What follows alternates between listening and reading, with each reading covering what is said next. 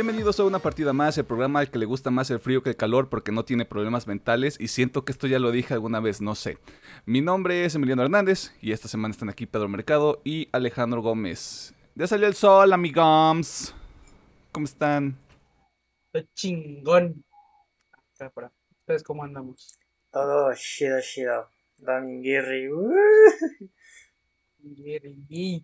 Domingo de este no hacer nada, de resurrección. Yep. Si usted es católico, pues. Ah, No qué sé. bonito. Ah, ok. Sí, sí, sí. ¿Le cortó o algo? Sí, es que como que vi que se cortó un poquito, pero volvió. Volvió. Ok. Sí, sí Ah, me di cuenta yo también, pero... Hubo un error en la Matrix. ¡Eh! Ah, entiendo. Chiste. Chiste. ¿Entiendes la referencia? ¿La entiendes? ¿Lo entiendes? ¿Lo siente ahora. Don Cangrejo? ¿Qué hicieron esta semana? Bien. Yo esta semana intenté volver a la normalidad. pero Dije, fuck it. Me la voy a tomar de descanso. Así que no vi casi nada. Bueno, vi el tema de la semana. eh, vi el episodio de What If. Y vi el episodio de My Hero. Ok. Y justamente ayer jugué un ratito de Final Fantasy, pero un ratito chiquitito, porque digo, yo ya tenía contemplado que hay unas filas enormes para entrar, porque pues por alguna razón ya se volvió muy popular el Final Fantasy XIV. Y nunca me habían tocado las filas. Y justamente ayer me tocó y estuve como 40 minutos esperando entrar. Eh, y sí, así que nomás jugué como una hora y ya. Damn. So, sí. Sí, sí, sí. Pero además, creo que ya, es todo. ¿No será por la expansión que sale próximamente? Sí, pero sale hasta noviembre, noviembre, diciembre. Eh, y pues sí, o sea, sé que mucho ahorita, de hecho este mes pasado y este, muchos jugadores están entrando nuevos. Yo ya sabía que había colas, pero a mí nunca me habían tocado hasta pues, esta ocasión. Ok. Es que, por ejemplo, estaba... No me acuerdo en qué episodio lo dijeron. Pero como los gordos tienen planeado hacer algún video para Endwalker, Sí, sí, sí. no sé si lo escuché mal, si lo interpreté mal, pero creo que tienen así contemplado de un mes tener que estar, que estar jugando, o sea, retomando Final Sí. Fantasy para entrar en ritmo. Sí, sí, sí, sí, sí. Porque creo que también habían comentado que tenían sus personajes medio atrasados. eso, Ajá, por, por la dinámica que ellos traen, pues, sí. Sí, sí, sí. por eso la curiosidad. ¿Algo más que quieras añadir? Ah, no, creo que fue todo chido. Ok, va- vamos con el, vamos con el hombre blanco. Em, Yo, no es cierto. Estoy jugando Warzone un poquillo. Eh, con la actualización de Mid-Season. Para ver qué agregaron. Y, pues mm, lo que es el Warzone en general no hay mucha novedad. Más que nada es el multi, pero como no me gusta jugar mucho el Cold Wars, así que lo omito mucho y pues ahí echando las, las partidas. También jugué lo que le dediqué un buen rato al GTA Online. Estamos terminando, estoy terminando unas misiones con unos amigos y sigo jugando Hades, que apenas es mi segunda pasada y pues tienen que ser 10 a ver cuánto tiempo le invierto. Pero maldito juego es muy muy adictivo. Y eso de que aunque te mueras te da un poquito de frustración, pero dices a la chingada vamos a darle otra run hasta que salga este pedo. Y como comentario extra, me salió uno de los voces secretos y me quedé muy sorprendido. de wow, no creí que fuera a batallar con este desgraciado. ¿Cuál, cuál te tocó? Eh, la limaña, la ratita. Ah, ya. ok, ok. Con te enfrentas a pinches monstruos y dioses. Y uno de los bosses es una ratita. Overpower, pero. Está bien. Había que meterle este variación a todo, ¿no? O sea. Sí, sí, sí. Y aún así, eh, y aún así el juego funciona, güey. Así que Yep. no tiene nada de malo. Pues igual de, de cosas que vi, prácticamente vi lo mismo que Alejandro. Warid y My Hero Academia. y en, de ahí en más, la verdad no vi nada más. Ok. Ah, videos de skate. Eso no se los platicé la semana pasada, pero le comenté Ah, a sí, Emiliano cierto. que de la nada me dio por ver videos de skate. Yo creo que el pinche algoritmo de Facebook dijo, ah, pues vi un video, ahora hay que Ah. llenarlo de videos a lo loco. Vamos a retacarlo. Ah, ¿te gusta Tony Hawk? Ten más Tony Hawk. Maldita sea. Ok, está bien. El skate, este, un pasatiempo para la gente blanca. No, no es cierto. Eh, está bien chido. O sea, yo lo vi cuando estaban los Juegos Olímpicos. No, no es nada estrafalario, no te vuela la cabeza, pero sí dices, wow, yo no podría hacer eso. Yo sí me rompo la madre, me pego con el riel en la cara y ya, se acabó mi carrera. Pe- pequeña anécdota chiquita. Cuando yo estaba más joven intenté hacer es, o sea, darle al skate un rato. Y a lo mucho que llegué fue a poderme subir a la tabla. Obviamente poderme pasear en ella y hacer un truco, que era el brincar y que la tabla diera una vueltita y ya, bajar. Mira, yo te voy a decir esto. Estás más arriba que yo, güey. Yo solo me subí y pude andar. Ya. Ah, pero No obviamente en este proceso hubo muchas, muchas caídas. Muchas. Claro, güey. No, y aparte es, es, como, es como una consecuencia de nuestro tiempo, güey. Porque, pues, los noventas. Sí, sí, sí. Noventas, inicios de los dos miles, güey. Era como de, no mames, yo quiero hacer escato, güey. Sí, aparte Fíjate de mi barrio, que- sí estaba cabrón, eso de escatos. Continúa. Yo de morrillo más bien le di al, al patín del diablo, pero tampoco no fui muy bueno que digamos. Pero también en los videos de skate me salen la racita que le sabe al patín del diablo y me quedo de, oh boy, qué, qué dominio. ¿En qué, en qué momento, ¿En qué momento se convirtió esto en un deporte, güey? Para algo que se llama el patín del diablo. Sobre todo aquí. Al rato, o- no, me sorprendería que hubiera una competencia de. Ay, ¿cómo se llaman los madrecitos estos que utilizan? Fue el nombre, lo tenía ahorita el nombre. Ah, ¿Manubrio? es la madre esta automática que vas así como. Ah, el Ah, patín motorizado. Ah, el scooter. Tiene un nombre. El scooter, exactamente, el scooter. Sí, sí, sí, sí. Tal vez, quién sabe. Debe de, debe de tener su grado de complejidad también. Este, si usted este, utiliza un scooter y hace lo, lo hace de forma competitiva, escríbanos. Díganos qué rollo con ese pedo. Eh, esta semana. Ay, güey. El tema de la semana, obviamente. Este. Vi Kate. Una película que ahorita está en Netflix. Eh, tal vez la recomiendo, no, quédese al final del episodio para descubrirlo. Eh, estoy ya a la mitad de la segunda temporada de Beastars porque me había atrasado, salió hace como un mes, varias semanas. No lo había visto, eh, todavía no la acabo, mm, pero quiero terminarla antes de poder dar así como una opinión más completa. Y...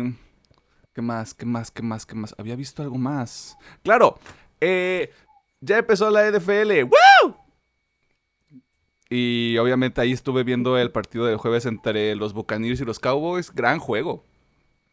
No voy a decir más porque sé que a Pedro y Alejandro les aburre este pedo. Eh, ¿Qué más? Creo que no, no vi nada más. Tengo, tengo así en el mapa que quiero ver cosas de HBO Max porque lo estoy pagando y no lo estoy usando. Por tres. Así es esto. Eh, um, porque no hay nada más este que me llame la atención. O sea, en las otras plataformas, ahorita estoy viendo Vistars, estoy tratando de ponerme a corriente con lo que sí quiero ver. Y en HBO, pues hay varias cosas.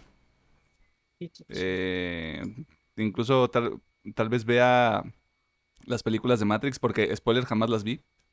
Y ahorita están en Netflix. ¿No están en HBO? Están en HBO o están en Netflix. Ah, Por ahí se me- están. se- se me- ajá, por ahí est- están en el internet. Si usted quiere ser legal, lo puede hacer. Si usted quiere ser ilegal, también lo puede hacer sin ningún problema. Y ya, es todo. O sea, tampoco hice mucho. Estuve jugando Blasphemous otra vez y ya abandoné Disco Elysium. Espero, espero retomarlo porque Blasphemous, a pesar de que tienes que in- iniciar una nueva partida o un New Game Plus para desbloquear el DLC, eh, sí está más sencillo, porque pues traes todas tus cosas del primer run. El único tema es que lo puedes hacer más difícil. O sea, al- al- prácticamente al principio de la experiencia tienes la oportunidad de elegir como... Hay tres caminos para hacer esta experiencia más difícil. ¿Cuál quieres tomar? También puedes elegir ninguno. Lo cual está chido. Pero ya dije, eh, ¿qué podría salir mal? Obviamente todo salió mal. Eh, pero ahí vamos, dándole duro, picando piedra como siempre. Y eso fue todo. ¿Hay algo más que quieran añadir? ¿Algo más que hayan Yo ta- recordado? Yo también vi Kate. De hecho, ayer la vi, se me olvidó. Ah, no van a estar mis recomendaciones, pero está bien. Me, me entretuvo. Tan, tan. si tienen un... Si hoy, bueno, no hoy porque ustedes lo van a ver el miércoles, pero si un domingo lo tienen libre, fíjense que está entretenido. Aparte, esa actriz eh, me sonaba hasta que me, me metí en la wiki y dije, oh, Ajá. es la de Scott Pilgrim y muchas otras películas que sí he visto. Eh. Super, deep, Super Deep Cut, Final, este, Destino Final 3. Sí, de hecho, Destino Final 3.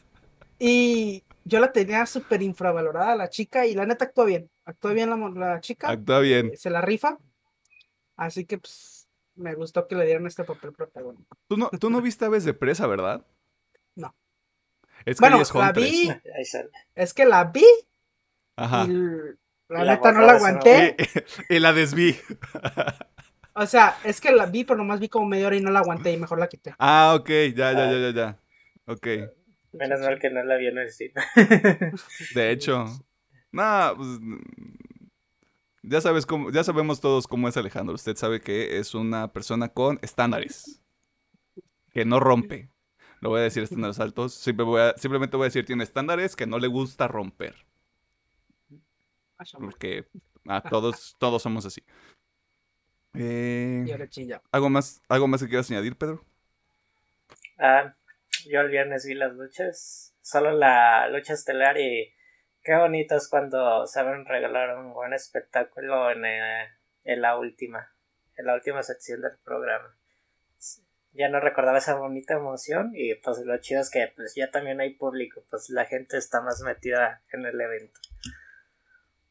Oye, sé que no fue dato que probablemente a una persona que escucha este programa le interesa, pero vi que hubo un cartel de Spirit Box en un evento de luchas y que salió en la tele. Híjole, fíjate que no me enteré, no sé si es dentro de la línea de programas que yo veo o si fue en otro. O si fue en otro, porque uh, hay más, o sea, para quien no esté como tan enterado del ecosistema de las luchas. Yo también pensaba eso, porque creo que fue entre semana, además. Ok. Y fue así, o sea, sale el, sale el cartelito de Spirit Box Eternal Blue 917 y yo, esto es marketing, carajo. Posiblemente Esto es fue marketing. en NXT porque siempre eh, escogen como que temas de, de bandas de metalcore, metal más, un poco de música un poco más pesada, pero yo creo que fue por ahí. Y Poppy. Ahí, ah, sí. y Poppy. Sí. Me acuerdo Ajá. que cuando yo veía las luchas, eh, obviamente mucho era el show de la entrada, ¿no? Del luchador, con su Sí. música. Y me acuerdo que en, en aquellos entonces usaban muchas rolitas de rock y metal. ¿Ya no las usan o...? Em, ya depende mucho de la, de la empresa y del luchador porque normalmente ya les hacen su tema desde, desde cero. O si pagan los derechos de una canción, pero tengo entendido que algunos ya son tan caros los derechos que prefieren crearles un tema desde cero. Y pues también depende de mucho del luchador, a veces sí son como que pesadillas, rockerones, a veces son como que electrónicas, depende mucho también del, del personaje. Interesante. Ya les da, ya les da más identidad. ¿Qué son esas cosas de ser genérico? Ser tu propio personaje, bro. ¿Qué vario, qué variopinto este Staff tenemos. sí. Para que usted vea que no nada más somos vírgenes, somos vírgenes sin oficio. Bueno, sí, sí tenemos. A veces. Ok, este, noticias. Porque Noticias. no hubo, na- no hubo nada esta semana, de verdad, no hubo nada. Es- eh, buscamos. Buscamos y no había nada. Y luego voy a terminar, voy a terminar escuchando el podcast de los gordos y van a sacar como siete notas y yo así de. Tal vez no buscamos también. La, ve- la ventaja de los gordos es que como ellos se enfocan mucho en gaming, es como que pues, todo lo que salga de gaming, o sea, lanzamientos, ¿no? Eh, retrasos, eh, nuevos IPs y todo ese pedo. Pues nosotros Y- tratamos de agarrar lo importante importante. Si, si, al- si alguno de los que está escuchando dice, ¿sabes qué? A mí me gustaría escuchar lanzamientos de juegos o ese pedo, ah, bueno, consideraríamos meterlos por acá, ¿verdad? Claro. Este, usted sabe que ese contenido, usted no lo produce, usted no lo hace, usted no lo graba, pero nos puede dejar sugerencias. Sí. Eso no, eso no está en tela de juicio, pero vámonos a noticias porque, de nuevo, semana lenta. ¿Cuántas veces hemos tenido semana lenta en lo que llevamos de programa? Bastantes. Bastantes. No, no voy a meter un número, pero bastantes. Sí, yo, yo estaba así como de aviento un número, no aviento un número, mejor no. Así que me voy contigo bastantes. Es que Muchas ya también gracias. canalizamos los, los trailers para que no fueran también tantos. Porque antes sí hablamos de trailer por trailer. Ah, ¿te acuerdas hace seis meses cuando éramos unos pendejos? No se crean. Este. Creo que esta va a ser la presentación más larga que tenemos el programa. Así que muchas gracias por sí. estar aquí y por escucharnos sobre este fútbol americano, scooters y lucha libre. Wow. Wow, somos. Wow. Ve este programa. Este programa, sin duda. Estoy completamente de acuerdo. Venga, pues.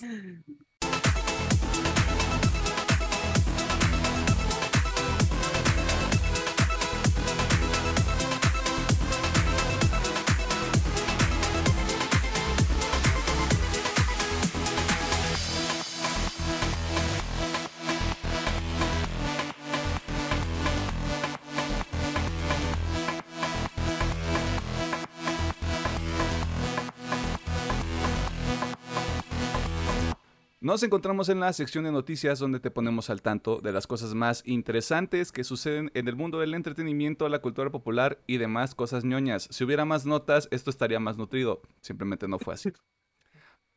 Porque esta fue una semana lenta. Y sí nos estaríamos quejando sobre eso si no hubiéramos tenido la oportunidad de ver la presentación que realizó Sony para mostrar el futuro del PlayStation 5.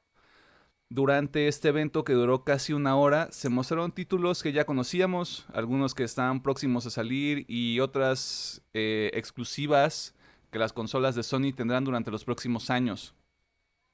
Antes de que profundicemos en estos anuncios, nos parece relevante comentar que este es el primer evento grande que Sony ha realizado para presentar en sociedad cuál es su, cuál es su plan para el PlayStation 5 sí hubo States of Play, sí hubo algunas otras presentaciones, pero o se enfocaban en algunos títulos o era más para demostrar o, o enaltecer juegos independientes, por así ponerlo. Y valdría la pena valorar si este evento realmente fue útil para Sony y cómo podríamos compararlo con algunos otros que hemos visto en el 2021. El Summer Game Fest, las conferencias de, del E3, específicamente Xbox, Bethesda, Devolver, eh, el otro showcase que tuvo Xbox este, hace unas semanas que también platicamos al respecto. Eh, así que, ¿ustedes cómo, cómo lo vieron? ¿Qué les pareció el showcase en general? Me gustó. eh, digo, es cierto que empezaron medio flojitos, pero me gustó porque eh, me gusta esta escaleta de juego tras juego tras juego y pues, hablar poquito entre medio, así que me gustó, la verdad. eh, no como en el E3 donde se la pasaban media hora hablando, así pero sí, la neta me gustó, así en términos generales. Y obviamente, pues siento que sí manejaron bien el hype Aunque me hubiera gustado que lo distribuyeran más. no tanto al final, pero sí, está, bien. La neta sí me gustó cómo lo manejaron. Mm, creo que lo manejaron bien. Y creo que también fueron algo concisos de que, bueno, en la mayoría de los casos nomás dieron año tentativo y en otros no dijeron nada realmente. Creo que en eso, entre que sí y no, porque en el caso de, siempre tenés esta vertiente, ay, anúnciamelo, pero no sé si me quieras generar high en que no tenga fecha, sabiendo que puede tardar un año o yo que sé, hasta 3, 4 en que salga el juego. Creo que lo que hizo bien Sony fue cerrar con sus sus exclusivas AAA de la plataforma. Creo que esa fue una excelente forma de, de cierre. Y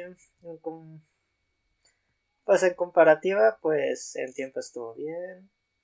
Creo que lo del Treehouse fue una buena decisión dejarlo también para el final. Y es un buen, e, un buen evento en general, a mi, a mi parecer. Yo lo, yo lo comparo mucho con, eh, con precisamente el showcase que hizo Xbox en el E3. Donde fue una hora y media, dos horas. Tengo claro que fue una hora y media, más o menos. Pero fue juego, juego, juego, juego, juego, juego, juego. O sea, premier, premier, premier, premier. O sea, no se detuvieron tanto. En el otro showcase que hicieron hace unas semanas, ahí sí fue donde estuvo un poquito más quebrado. En el sentido de sí le dedicaron unos segmentos de como 15, 20 minutos a muchos, a varios juegos. No muchísimos, pero sí algunos. Eh, yo, lo, yo lo veo muy similar a, ese ejercicio y creo que estuvo bien al del E3. Eh, lo único que sí le veo contraproducente es que como tal no hubo, hubo juegos que ya habíamos visto antes. Estuvo, creo que se pronuncia Chia, estuvo Forspoken, estuvo Deadloop, que Deadloop creo que sale la próxima semana. Eh, estuvo GTA V, o sea... hay algunos títulos que sí hubieran sido prescindibles. Sobre todo si la idea, como dice Pedro, era generar hype. Ya, o sea, habrá casos individuales donde sí se, sí se logró esa meta, pero también depende mucho de, de la sustancia que tuvo la presentación. Em, pues esas son nuestras ideas en términos generales. Y ahora sí, pues la carnita, ¿no? En cuanto a anuncios, o sea, entendiendo lo siguiente, o sea, Alejandro es más de PC, Pedro es más de Xbox, yo soy más de Play. Puede que tengamos ahí algunas este, opiniones diferentes, pero ¿hubo algún anuncio que a ustedes les llamara la atención? para no empezar con los obvios, eh, me gustó, bueno, me llama la atención, pero tengo mis reservas. Ok. Eh, que es el juego este, no me acuerdo si es chino o coreano, creo que es uno de los dos. Eh, Ajá. Que es el Devil May Cry, el como la quieran. el Project Deep. Sí, eh, o sea, se ve bien, pero es que los chinos tienen algo peculiar. O chino, coreano, no me acuerdo. Si son chinos, tengo mis reservas porque tienen una forma muy rara de manejar los juegos. Ok. Eh, así que tengo mis reservas. Eh, pero se ve bien, o sea, se ve bien, eso no se lo quita a nadie. Sí, estoy, estoy, queriendo pensar para irme a los hoyos, pero no. No me acuerdo es que, Es que hay algo que hay algo que debemos dejar claro. O sea, si nos vamos a los obvios, son porque son los títulos más grandes que tiene Sony en los próximos dos o tres años. O sea, son, lo, que de verdad llama la atención. O sea, son lo que hicieron los posts en redes sociales y Breaking, salió esta madre. Y bueno, a mí sí me emociona un poquito, pero a medias, el que llegue Uncharted a PC porque algo que dijeron los gordos que sí me caló un poquito fue, o sea, sí, el 4 es muy bueno, pero porque trae los otros tres atrás y, chale, me hubiera gustado jugar los otros tres para seguir el hilo de la historia y pues ya terminar el 4 en lo alto, ¿no? Eh, lástima que eh. solo va a salir el 4 y el DLC. En mi nota personal, eh, también tengo Play 4 yo que Ajá. jugué el Uncharted 4 sin tener bagaje de los tres anteriores, es, es muy disfrutable. Yo no sentí de que ocupara los otros eh, tres juegos para que me interesara el protagonista y creo que eso es importante. Yo creo que sí lo vas a disfrutar si, si lo vas a comprar para la PC. Sí, sí, lo voy a comprar, lo voy a probar, pero sí. Me, hubiera gustado, la neta, que se sacaran un paquete. ¿Sabes que Ahí te va toda la colección. Que fuera la colección completa, si ya estás ahí, claro. Sí, sí, sí, sí. Pero Pero sí, bueno, te, sí te voy a decir esto. El Uncharted. El Uncharted 1 y el 2. Incluso con el remaster que sacaron para Play 4, sí se ven. Si lo sacaran para PC, si es remaster o es remake. Porque ya, ya no. Ya, o sea, sí dan el gatazo de apenas llegué a Play 4, pero Play 3 all the way. Y sobre todo el primero, el primero no te pierdes mucho porque dura como 8 horas. A partir del 2 es así como de, ah, esto ya es una historia. Esto ya va a tomar tiempo. Pero, está, pero están bien hechos. Pero coincido con Pedro. Creo que la neta, el Uncharted 4 es el mejor. Apartado gráfico, historia, narrativa, traes el peso de los otros tres, sí, pero creo que hacen un buen trabajo en contenerlo como una historia aparte y también una continuación de los otros. Así Y lo veo yo, pero yo soy niño Sony, así que perdón. Bien. Y pues, obviamente, los obvios. eh, me emociona Spider-Man, aunque pues no puedo jugarlo. Ah. No tengo Play. Eh, está interesante. eh, obviamente, Insomniac. No sé cómo verga la hace, güey, el chile. No ven el sol. Este, esos güeyes. El crunch ha de estar muy duro ahí adentro. Espero que no, miedo. pero. eh, Tengo miedo de eso, tengo miedo de que en algún momento Insomniac Crunch ya valió verga, güey. Sí, porque es que son demasiadas propiedades las que están manejando. Y todavía eso agrégale Wolverine. Verga, no sé. Digo, tienen su sellito de calidad, que salen bien chingones sus juegos. Pero sí me preocupa la gente de allá adentro. Está, está cabrón. Sí, sí, sí, sí. Eh, También, pues obviamente, Boy of War eh, se ve, se ve bien. No estoy dentro de los quejosos de que es que se ve igual al original. Pues sí, güey, están reciclando muchas animaciones, güey. Eso les ahorra trabajo. Eh, se ve bien, a mí me gustó. Obviamente, lo que más intriga de ese juego es la historia. ¿Qué pedo va a pasar? Eh, así que, pues, digo, eso sí me pesó un poquito porque no hay fecha. Ni una. Obviamente están los rumores de que puede llegar a finales del siguiente año. Ojalá. Pero no, no, no me confiaría mucho. Y creo que ya, así de los juegos que realmente me llamaron, creo que solo esos. Ok.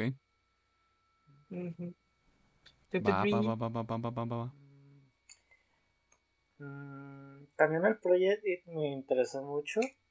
Tengo muchas ganas, de hecho, de que salga un juego Hatten Slash. Sí, eh, para la Slash. De apretar pinche botonazo lo loco y acabar enemigos a diestra y siniestra. Y pues el juego sí se me hace llamativo por la estética. Porque yo lo combino un poquito con lo que es Bayonetta y, y el Mir. Como que tienen sus conceptos de arte metidos en este juego. Eh, quiero decir que el Cotor, pero pues, es un vil teaser que nomás me están diciendo que están haciendo el remake. Entiendo que sí hay mucho bagaje y una base sólida de fans por este juego, pero pues para mí ocupo ver más de eso. Mm, el Ghostwire Tokyo aunque tenía una percepción muy diferente del juego que ah, va a ser un juego de miedo porque es el creador del Resident Evil original y la madre y pues es un juego donde matas leyendas y mitos de la cultura japonesa pero así bien random porque parece que hasta el protagonista hace jutsus o sabe que cuando mueve las pinches manos Soy el único que creo que cambiaron drásticamente ese juego porque la última vez que lo mostraron se veía muy diferente. Creo que este siempre fue el concepto del juego. Solo no lo habían mostrado hasta ahorita. Ajá. Porque entiendo porque en el primer teaser te lo marcan como que, ay, bien misterioso el juego, la, en la ciudad ya no hay nadie. Pero a partir de ahí el siguiente avance sí fue de desmadre de, ah, me voy a madrear a estos fantasmones de Japón. Ok. Está bien, está bien. Puede ser figura, está bien. Y de la alineación principal de los juegos de Sony, la verdad que el juego que me causó mayor high fue el Spider-Man. Disfruté mucho el primero porque la verdad soy muy fanático del, del hombre araña. Y pues se me hace padre de que, ah, no mames, o sea, lo que me dieron a entender en el teaser, vas a jugar con los dos. Y entre los dos se van a tener que madrear a Venom, a, mi entender. También God of War sí me interesó mucho, jugué el primero, sí se me hizo un juego muy importante que sí le dio mucho desarrollo a Kratos, en vez de ser el señor gritón que golpea a dioses, a ser el, el, el jefecito que se preocupa por su hijo. Hoy, Güey. Esos serían como mis cuatro juegos evento. Daro, Daro Boy. Pues yo quiero todo. Literal, así le me preguntaron mi opinión, este, un amigo por WhatsApp. Me dijo, ¿qué te pareció el- el showcase? Yo quiero todo. Yo quiero todo ya. En cuanto, en cuanto vi el teaser de Kotor, que es con lo que empiezan la, la presentación, por un momento fui un tarado y dije, Jedi Fallen Order 2. Y luego vi Asper y dije, no, esto es otra cosa. Eh, nunca, no me tocó el, el Kotor original. Tengo conocimiento de que mucha gente, para mucha gente sí es como de, no mames, Kotor, es, Kotor fue la verga cuando salió. Y sí hay cierto sector del público que está interesado. Yo estoy interesado porque es Star Wars. Y entre más Star Wars mejor, este, mejor hecho se produzca, pues mejor para todos. Mejor para los fans. Project Deep me llama la atención y por un momento pensé que iba a estar relacionado con Pragmata. Eh, y pues no fue así. Eh, me interesa, me interesó mucho también este cómo la interfaz está tan limpia. No le entendí nada, o sea, no sé qué, no sé qué es tu vida, no sé si son balas, no sé si, o sea, estaba ahí muy raro, pero al menos esa interfaz que presentaron a mí me llamó la atención. Eh, ¿qué más? Obviamente Gran Turismo 7, no es cierto. Yo jamás, jamás he tocado un Gran Turismo, no, lo- no voy a empezar a hacerlo con el 7. Eh, se me hace positivo que estén llegando los juegos de Uncharted a PC. Sí está medio cutre que sea nada más el 4 y el 4.1. Pero creo que son los que mejor se van a disfrutar en, en computadora, sin ningún problema. O sea, si tienen una computadora gama media hacia arriba, y un monitor, y un monitor este también, o sea, de promedio hacia arriba, van a terminar mamados. Obviamente Spider-Man. eh, porque no sé si esto está confirmado. Yo estoy entendiendo que hay dos villanos en el juego. Yo estoy viendo que está Craven y está Venom.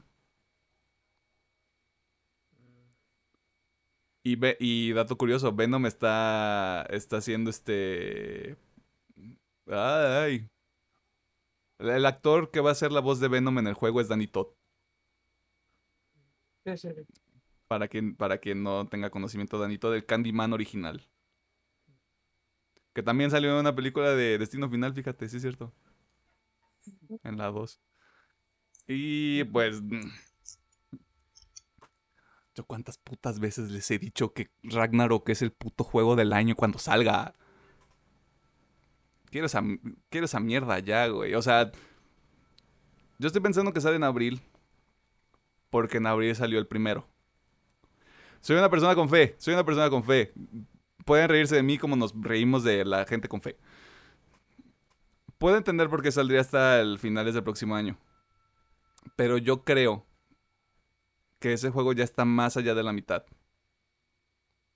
O sea, sin pedos. Creo que ese juego está más allá de la mitad, güey.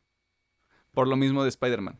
Y creo que en algún momento lo comentamos. O sea, hay assets que retomas O sea, la, cantidad más complicada de trabajo ya la hiciste.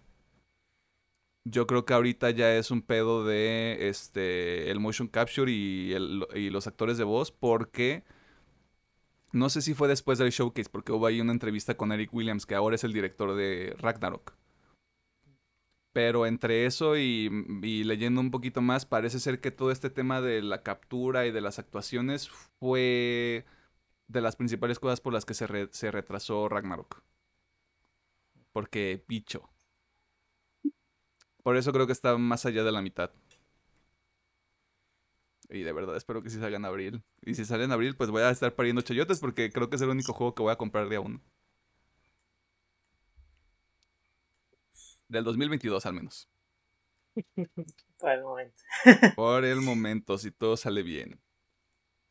Eso siendo muy positivos de nuevo. Soy una persona con fe. Pueden reírse de mí. No me importa. De todas maneras, no pasa de que salga en diciembre, justamente. Así que no es tanto problema. Si usted ha escuchado este programa en los últimos meses, sabe que Apple y Epic Games se han visto involucrados en un juicio en el que ambas partes buscan perder el menor dinero posible. Y esta semana se comunicó formalmente el resultado de este litigio. Spoiler, todos hemos ganado, lo cual es eh, extraño en este caso en particular. Eh, Alejandro, ¿qué, qué nos puedes decir al respecto? Bien, pues sí, como dice Emiliano, por fin se terminó este, iba a decir juicio, pero fue más que nada un shit show. Este, eh, donde las dos empresas se tiraron mierda y embarraron a más, pero bueno. En este juicio eh, ya terminó. Eh, la jueza Yvonne González Rogers dio su comunicado de que, primero, Apple ya no va a estar, ya no va a obligar a los desarrolladores a que a huevo, este, si tienen alguna monetización en su juego, en su aplicación, tenga que pasar a huevo por la Apple Store. Y esto es un golpe bastante fuerte. Ahorita vamos a, a profundizar un poquito más en este, pero bueno, ya no va, a te- ya los desarrolladores pueden meter una liga que los mande directamente a su página o a algún sitio donde ellos sean más, este, donde ellos pueden controlar más y ahí pueden hacer las ventas. Y el margen de Eh, ganancia para ellos es mayor. Sí, obviamente, puede ser casi total o un porcentaje mucho mayor. Eh, otra cosa es que esto me alegra mucho. Epic también sale jodido ya que va a tener que pagar una indemnización a Apple por haber roto el contrato y haber este, hecho pues lo que quería, ¿no? Eh, me encanta. Eso me encanta mucho. Y pues así en- a grandes rasgos es lo más grande que podríamos decir. Eh, también está el factor de las cuotas de Apple. El problema aquí es que solamente se dijo que se le recomendaba a Apple bajar sus comisiones, mas no se les está obligando. Así que dice, Ok. ah, chida tu recomendación, yo voy a seguir cobrando lo mismo. Así está el pedo. Muy probablemente sí pase, para quedar bien, así de fácil, para quedar bien. Aunque si no pasa, pues eh, es también muy probable. El, el ecosistema no cambia porque como tú dices, es una recomendación. No es Sí, como es que yo, yo la ley te estoy obligando a ti, empresa, a que hagas esto. O sea, no es como lo de cobrar, o sea, está re intermediario en el cobro, eso sí es de, si el desarrollador no quiere, güey, no lo puedes obligar. Ahí sí Ujú. ya es de huevo. Así que bueno, eso es eh, a grandes rasgos lo más importante. Eh, si profundizamos un poquito en lo primero, la, es un golpe muy duro para Apple porque, de hecho, lo comentábamos hace poquito, ah, de hecho, el viernes que estábamos haciendo viernes. el guion. Eh, Apple en este último año fiscal, que es básicamente abril 2020 hasta marzo 2021, creo, más o menos. esa Sí, el, el- el año fiscal no es como el año natural, por así Sí, ponerlo. es como abril más o menos. ma- y, y mar- días y más, marzo. menos. Sí, sí, sí. marzo. Funciona más o este, menos así. eh, bueno, en ese año fiscal, que básicamente sería el año fiscal 2020, aunque abarca meses del 2021, Apple hizo la despreciable suma de 111 billones solamente en su tienda de Apple, o sea, en la iOS. Pero, ¿Cómo se llama su tienda? Sí, La- la App Store. App Store. La Apple, la Store. La Store Sí, de Apple. Este, obviamente, mucho de eso es ya se hace por microtransacciones en jueguitos y en, este, y en aplicaciones, porque creo que hasta Tinder también tiene ya su forma de pago que yo no sabía. Yo acabo de enterar que hay, hay que pagar en Tinder. Mira qué mamada. Bienvenido, bienvenido a este nuevo mundo de dioses y monstruos. Este, Pero bueno, mucho de eso es de ahí. Y al tú quitarle a Apple que sea intermediario y que todos los desarrolladores puedan recibir todo ese dinero para ellos, pues, va a ser un golpe muy fuerte para Apple, la, la verdad. Eh, es justamente por esa razón que yo no creo que van a bajar el, el porcentaje Sus, que se sus comisiones con... Sus 30% no creo que lo bajen justamente por eso, porque van a decir, ya me pegaron muy duro acá. Pero mira, es Apple, gana un chingo de varo. Fuera del app, ahí están los pinches iPhones, ahí están las Macs. O sea, todavía gana varo. O sea, que no- se hagan los, los, este, los Los sufridos. O sea, no Ajá. es como que... Ay, no, mi pequeña empresa, mi pequeño emprendimiento va a caer. Si quisieran, podrían igual, este, aparte de ese golpe que van a recibir, pues bueno, re- reducir sus cuotas. Y pues bueno, en el Epic, pues la neta Epic, más allá de pagar una multa y pues que estaría un poquito en ridículo por sus pinches prácticas mierderas también, pues bueno, no, paso más allá, no, no lo van a... No tuvo más sanción más que una multa. Pero pues también está chido, o sea, para mí yo estoy feliz, las dos empresas que son mierda, comieron pito, me gusta. Sí, o sea, en- entiendo por qué la resolución fue que no hay ningún pedo con que los desarrolladores pongan sus propios enlaces o sus propias tiendas para que ellos generen ingresos. Porque si el acuerdo es, ellos pueden generar dinero de otra manera, tú Apple, yo solo te estoy recomendando que bajes tu tajada del pastel en cuanto al hecho de que estas aplicaciones estén en tu tienda y alguien las compre. Porque si no, eh, ya estás hablando de, si le quitas primero lo de las tiendas y luego le quitas la, la- la comisión por aplicación, por así llamarlo, ya, está, ya estaríamos hablando de algo completamente distinto. Ya es como de, ¿y ahora qué chingados va a hacer Apple? Porque entre celulares, laptops y lo que tú quieras, hay gente que los compra. Muy mal por ustedes. Em, pero sí, se, sí estaríamos hablando de algo más grave. Si ese fuera el caso. Creo que dentro de todo está equilibrado y como dice Alejandro, pues los, dio- los dos, a los dos les dieron chosto. Y ahora Epic quedó como la, la- quedó como estúpida por decir, ay sí, yo, yo soy el libertador y yo soy este el chavo cool que les va a ayudar a todos los desarrolladores. Eh, De, de hecho, No- es una buena lección. Si, si algo está en un contrato, mejor no hagan lo contrario de lo que dices. no lo rompas, güey. O sea, No rompas ese contrato. No, no porque seas una empresa multinacional, quiere decir que te va a salir impune de romper un contrato. Está- estamos, estamos en el 2021 y tenemos que dar como lección que si firmas un contrato, no lo debes romper. Ese es un resumen del 2021 para ustedes. Eh, bueno, creo que algo también que no mencioné fue que eh, una cosa que había hecho Epic era intentar que a Apple se le viera como el monopolio.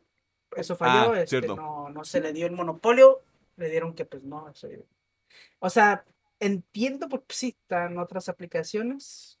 Pues sí, yo tampoco no, no veo el monopolio así tan duro, pues, o sea, a lo mejor sí, porque hay, hay, hay regiones donde reina Apple, porque pues tienen el varo, que viven mucho mejor que uno. Así que, pero, pero nada, yo tampoco veo ese el monopolio. Yo creo que, el- yo creo que esta línea del monopolio eh, era el principal argumento que iba a esgrimir eh, Epic en toda la, en todo el juicio. La cosa que te dejan aquí clara es como, o sea, esta narrativa no iba a funcionar. O sea, no, no funcionó. O sea, digamos que hay gente en la opinión pública que dice, ¿sabes qué? Pues sí es cierto, Apple es un monopolio, lo que tú quieras. Pero la resolución como tal es como de, mm, No hay, no hay um, suficientes bases como para decir que esto es un monopolio. Sobre todo porque Apple es una empresa de tecnología, pues. Y quieras que no, entre, por ejemplo, la gente que arma sus propias computadoras, los que siguen comprando computadoras de Microsoft, o sea, el ecosistema está variado. Y no es como que de 10 personas, 8 tengan Apple. Tendrán iPhones, porque tienen mal gusto. Pero no es como que en 8 de cada 10 casas hay una MacBook. Sí, sí, sí. Se nota mucho que me cae mal Apple. Sí. O sea, Leve, leve. a mí también me cae mal. O sea, lo respeto, respeto a los ingenieros, no a la marca. Respeto a los ingenieros porque ahorita se la rifa. Eh, pero sí, la marca me cae bastante. ¿Qué les digo? ¿Qué les decimos? Es- Está avalada la opinión por un ingeniero, así que fuck you, fuck them. Por último, porque esta semana no valió pa' pura mandarria. Eh, nos enteramos que esta semana se estará llevando a cabo otra beta para Halo Infinite, título insignia de los Xboxes o los Xboxes, eh, que será lanzado el próximo 8 de diciembre justo a tiempo para celebrar el nacimiento del niño Dios. Pedro, ¿cuáles son los detalles detrás de la beta? Ok, se nos está diciendo que el día 24 de septiembre dará inicio a la segunda beta o vuelo de Halo Infinite. Eh, Industries hace el llamado de que si estás interesado en participar, tendrás hasta el día 13 de septiembre para volverte insider de Halo, para tener la oportunidad de ser seleccionado. Y reafirme de que si te registras después de esta fecha no vas a tener ninguna posibilidad de a creador o usuario de esta beta, por lo que los, los anteriores jugadores de la primera beta tendrán asegurado ya su, su pase directo para esta. Se nos dice que la segunda beta tendrá todo el contenido anterior de la primera, pero ya será PvP jugador contra jugador y se nos afirma de que se probará el clásico modo Team Battle el 8 contra 8 y se dice que también que estará el Beat Beat que es el nuevo modo que se implementará en el Halo Infinite que es si mal no recuerdo 16 contra 16 cabe aclarar que este, se, este no es el modo más grande en un Halo el más grande fue en en Halo 5 en el modo Warzone que era 18 contra 18 pero ya nos quieren dar una nueva tipo de experimento en este nuevo modo de juego y ya podremos jugar contra los jugadores y a ver qué tal está la experiencia. Si con los bots fue divertido, me imagino que con los jugadores va a ser un, un tema más interesante de cómo se va a manejar el multijugador de la siguiente entrega de Halo. Ahora sí, vamos a ver de qué están hechos sus servers. A ver si se eso. aguanta. Justo eso, o sea, ya, ya va a ser algo más cercano al lanzamiento real. ¿Sabemos cuándo va a ser? El 24 de este mes, la beta. ¿Y se- dura un fin de semana? Sí, un fin de semana completo. Ok. Eh, se supone que. Déjate verifico la fecha. El 24 no me acuerdo en qué día cae. El 24 cae, justamente cae en viernes. Ok. Eh, la primera beta empezó un jueves, pero problemas con los servidores. Con los servidores. Hizo que funcionara hasta el día siguiente. Me imagino que van a tomar esta medida otra vez de que van a verificar con cuidado sus servidores para que ese fin de semana se pueda jugar sin problemas. Entonces. Usted ya, usted ya lo sabe del fin de semana del 24 de septiembre de este año, 2021. Usted va a poder este, jugar la beta de Halo Infinite y volverse loco o loca, este, matando gente que usted no conoce y haciendo teabagging. Ya no hagan eso.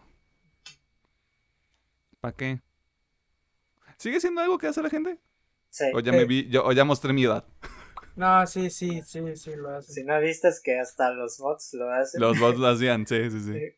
que tomaron la los patrones del jugador reales y que Ajá, yo dije, esa IA, esa IA funciona, güey. A mí no me engañan. No me, no me vendan más. Está vendido ese pedo. Ok. Eh, pa, pa, pa. Estoy buscando. En los trailers de la semana, Netflix publicó un avance para Don't Look Up. Cinta dirigida por Adam McKay. Y que tiene un cast ridículo. Leonardo DiCaprio, Jennifer Lawrence, Rob Morgan, Meryl Streep, Jonah Hill, Kate Blanchett, Timothy Chalamet, Ron Perlman y todavía faltan nombres. No es broma. También hay un avance para The Guilty, otra película original de Netflix donde Jake Gyllenhaal actúa como un agente del 911 que busca detener un secuestro. Este trailer está, está muy cabrón. O sea, sí, sí me quedé con ganas de verla. Por otro lado, hay un nuevo trailer para Last Night in Soho, película de terror dirigida por Edgar Wright que se estrena el próximo mes de octubre. La productora A24 compartió un primer vistazo a Come On, Come On, la película más reciente de Joaquín Phoenix donde actúa como una persona normal, lo cual es extraño. Amazon Prime Video publicó un avance para Encounter, película de acción, diagonal, ciencia ficción, protagonizada por Riz Ahmed, que saldrá a finales de año. Si a usted le suena el nombre de Riz Ahmed es porque es el protagonista de Sound of Metal. Para la gente mayor de 30 años, hay un adelanto para The Many Saints of Newark, película que servirá como precuela para la serie The Sopranos. Y el primer tráiler oficial para The Matrix Resurrections, película que busca aprovechar el renacimiento de la carrera de Keanu Reeves, no me arroben. Eh, por último, hay un vistazo a la película animada Injustice de DC, basada en los cómics que se basaron en los videojuegos y que estará disponible el próximo 19 de octubre. Y como video jocoso, usted puede ver una breve adaptación live action de Rick and Morty con Christopher Lloyd y Jaden Martell. Y la gente mamada con ese pedo. Hubo más trailers, pero ya comparando ciertas cosas con otras cosas, pues le trajimos la crema de la crema. Para los tacos. La, la creme de la crema. ¿Cuál es el trailer de la semana? Um, me, me interesa mucho Don't Look Up. Ah, más que nada, o sea, obviamente el caso, el caso es, im- es imponente, pero parece ser que va a haber algo muy parecido a Succession, la serie esta de HBO, Ok. y eso me interesa muy cabrón. O sea, simplemente porque sea la misma, no la misma trama, pero que tenga el mismo, ¿Tono? eh, el mismo tono, ya, ya me la vendieron. Eh, Last Night in Soho, lo repito, me sigue, la- me sigue llamando mucho la atención esa madre. Y pues Matrix, o sea, yo todavía voy con expectativas controladas, pero pues, sí, también, digo, sí, sí, quiero ver qué pedo con eso. El Keanu, güey. Keanu, güey. El Keanu, güey. Pero dice que no tiene trailer de la semana. Ah, no. Que a él no le gustó nada. Me vale verga todo, dice. No, es. También es Last Night in Soho. Me llama mucho la, la atención. Yo creo que el señor Edgar Wright pues va, pues, va- va a sacar algo chido. con- conociéndolo, el señor siempre se luce. Y pues Matrix Re- Resurrecciones también me llama la atención. A ver si, como en su momento, a ver qué tanto pueden innovar como la primera película. Por lo menos en efectos especiales creo que sí se va a ver muy cabrona o visualmente bonita, pues.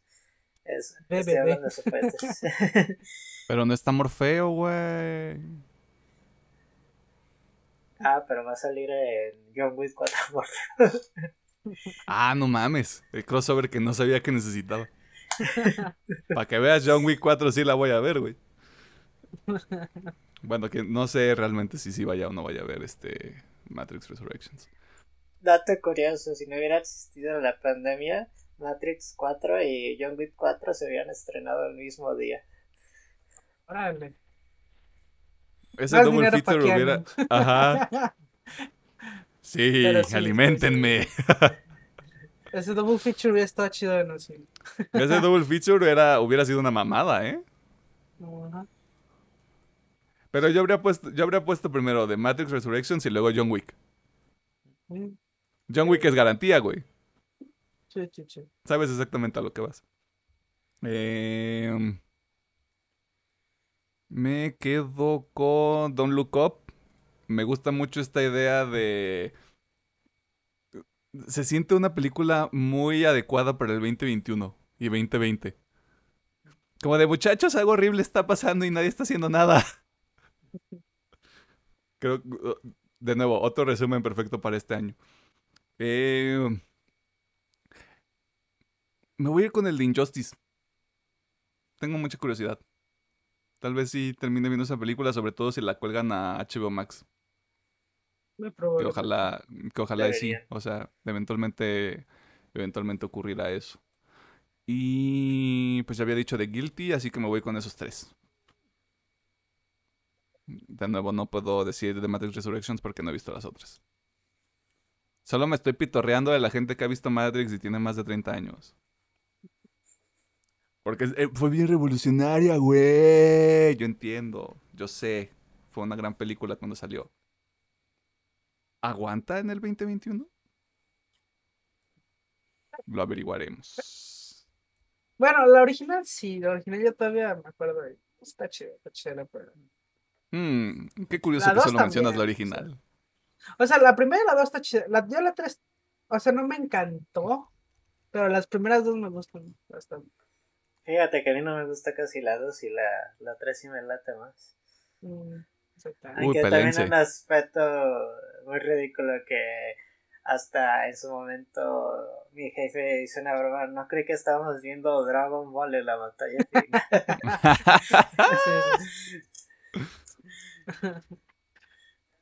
El live action de Dragon Ball antes de que saliera. Sí. Boom. Destroyed. Pues eso fue todo en la sección de noticias. Eh, ya saben que ese hubo una nota que les llamó la atención. Eh, lo- nos lo pueden hacer llegar a través de la sección de comentarios de YouTube o redes sociales, que es una partida más en Facebook. Arroba guion bajo. eh, Arroba UPM guion bajo oficial en Twitter. No, espérate, ya me confundí. Maldita sea, debí haberme aprendido bien. El Twitter es arroba UPM oficial. Y en Instagram y en TikTok es, ar- es arroba UPM-oficial. Ya. Fuck you. I'm smart like that. Eh, vámonos al tema de la semana.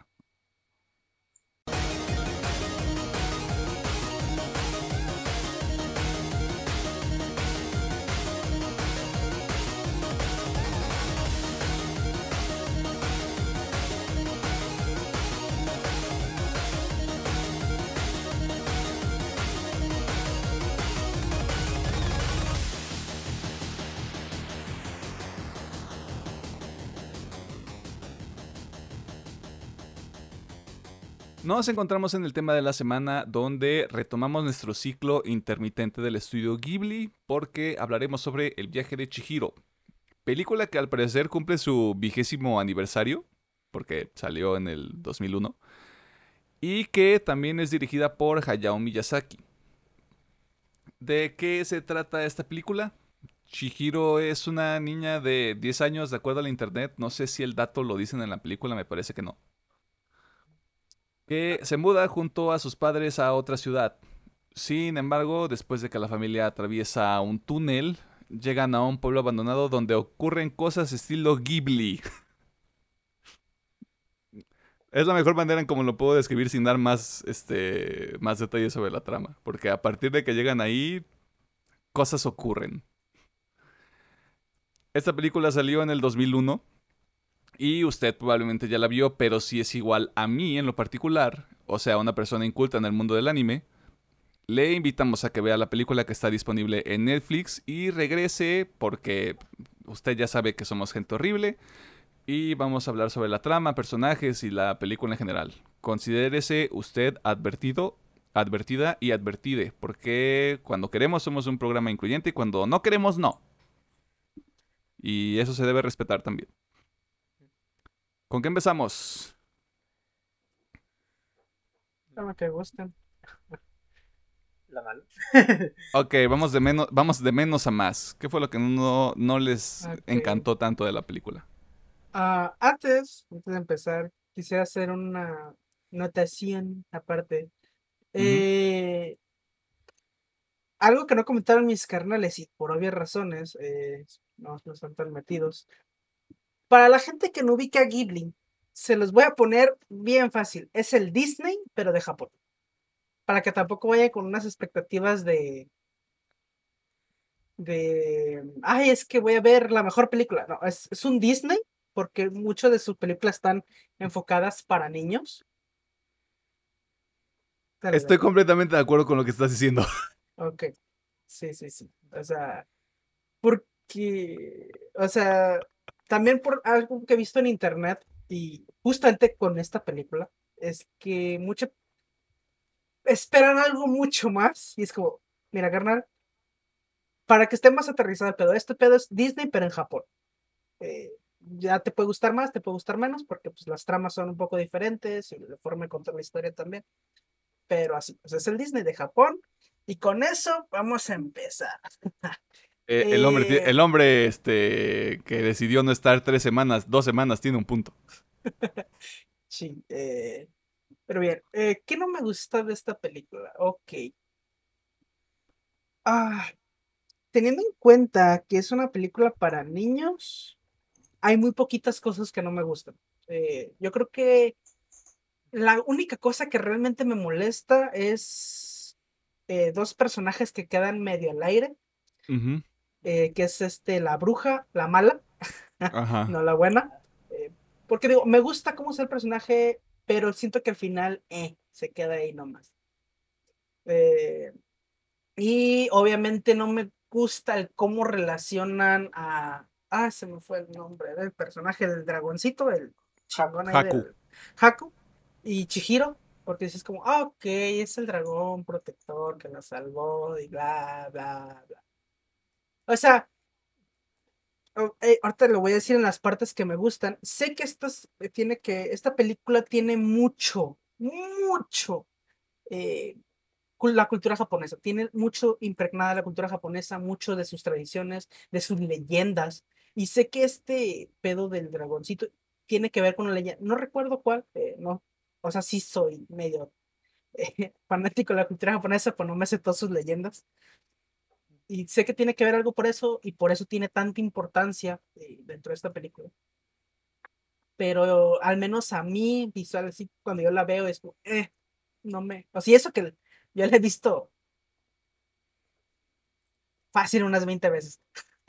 he visto esta película y siempre es como, eh, no me termina de convencer ese, esa relación que les dan a los dos. Me gustaba más Ok. que es como de, ah, es que estoy intrigado por ti, te salvo, porque pues eres una humana, o sea, no es algo normal en este mundo espiritual, ¿no? Pero yo creo que ah, nada más, o sea, realmente a mí me gusta mucho esta película, no, no tengo muchas cosas negativas. Eh, esto va a sonar bien random. Eh, esta película la vi eh, el viernes a la noche y lo que me causó fue de... Me provocaron muchas ganas de cenar cuando la estaba viendo. No había ingerido nada de alimento y las partes de los alimentos era de... Ay, necesito comer. Porque algo que pues ya hemos, vamos a mencionar mucho de Ghibli es que visualmente son películas muy hermosas y bonitas hasta en el hecho de cómo dibujan los alimentos y de cuando los comen es ay qué rico se, se me antojó echarme ese pollito o ramen que se están echando en la serie Mm, ya hablando así en aspectos ya directos de la película sin, sin payasadas eh, No me gustó que me dio hambre. Pedro Pedro Mercado. Mm. El personaje de El espíritu sin cara Mm. Lo quería conocer un poquito más. No me dieron a entender realmente qué, qué es dentro del mundo de esta película, de dónde pertenece, qué es, es el espíritu de una persona que se convirtió en esto X o Y razón. Creo que me faltó un poquito más de exploración, porque creo que no sé si decirlo si lo resuelven muy pronto su trama o que ya le dan un lugar dentro de, del mundo de los espíritus a este personaje. Y también el tema de la relación de Chihiro y Haku. También sí me sacó de onda esto de que ya se conocían, sí, como que en un en una escena sí te dan en concreto de que ya había, ya lo había conocido, pero pues queda también muy abierto. Y la verdad no me gustó la parte final, la escena final. Me, me dan a entender de que esto está demasiado abierto. Sí me hubiera interesado que por lo menos hubiera una pequeña escena en el futuro donde se vuelven a ver a los personajes. Me lo dejan muy abierto y eso me dejó como que algo poco satisfecho porque quería ver más y también soy el crédito, los créditos duran 5 minutos, no duran ni 10 ni 15, o sea, es una película literal de 2 horas. Y, y, la película dura, dura 2 horas con 5 con todo y créditos. Eso me dejó poco satisfecho, quería ver más o algo que le diera resolución. A, a me dejaron al aire de se quedó con Yubaba todavía como su asistente, si se pudo escapar o no. Me dejó como que necesito saber más. Necesito dormir, necesito respuestas. Y comer. Pedro Mercado. Y comer. Está bien. Creo que ustedes ya. Ya tocaron. Este. Un punto en general que yo, que yo me estoy dando cuenta que tengo con estas películas de Ghibli. Sueltan cosas a, lo que me refiero con soltar cosas, es, te presentan personajes, te presentan ideas, te presentan ambientes que tienen el propósito de seguir eh, desarrollando la historia. O que funcionan a favor de solamente uno de los personajes, o el personaje principal, el protagonista o la protagonista. Y nunca los retoman. Y nunca regresan. Y simplemente se quedan ahí. Y sucede lo que pasa con Pedro. Te quedas con dudas te quedas como de qué pasó aquí o qué pasó con ellos y esta onda cómo funciona. Este, y esto sí es un mundo espiritual, por así ponerlo, o, nada más no tiene nombre como para no meternos en pedos. te, te, van presentando muchas cosas al punto en el que creo que también me pasó con el Castillo Vagabundo, que era como de, ah, ok, no me tengo que preocupar porque eh, mira, mira nada más el ambiente, está bien padre, güey, está bien chingón cómo está animado este pedo, no mames. Eh, siento que es eso. Mi principal problema con, ahora que lo pienso, con esta película y con, y con el Castillo Vagabundo, que están bien las dos. Están bien, son buenas películas, la animación está cabrona la música, que fue algo que no mencioné y estoy cruzando cosas, así que me voy a detener hasta acá. Eh, no me late tanto esa idea de... Aquí está este personaje que nunca volverás a ver y que no importa porque solo tenía que interactuar con, la, con esta muchachita por cinco minutos. Y Pedro tiene mucha razón, o sea, la película dura dos horas. Y en lugar de, de dar como un poquito más de sustancia a lo que ya tienes en cuanto a Chihiro, Haku, este, Yubaba, eh, eh, Jin me parece que se llama la chica que, que, le ayuda a Chihiro como con todo este tema de trabajar en estas aguas termales. Lin. Lin. Este, es como de, pues vamos a quedarnos con este core de personajes y vamos a conocer un poquito más porque creo que ahí había como otra, otra historia más interesante como de por qué ese baño está ahí o cuál es el propósito de este baño. O no sé, creo que también es el arma de doble filo de verla este, a los 26 años que verla a los 10. Pero sí, o sea, eso es, lo, eso es lo principal que yo tengo. Porque más allá de eso es como... Estoy dispuesto a dejar, a dejar ir estas cosas porque también ya lo mencionaba Alejandro. Son películas cuya demográfica son, son niños. O gente que no dejó ir su infancia y tiene 30 años. O sea, cualquiera de las dos funciona. Bien.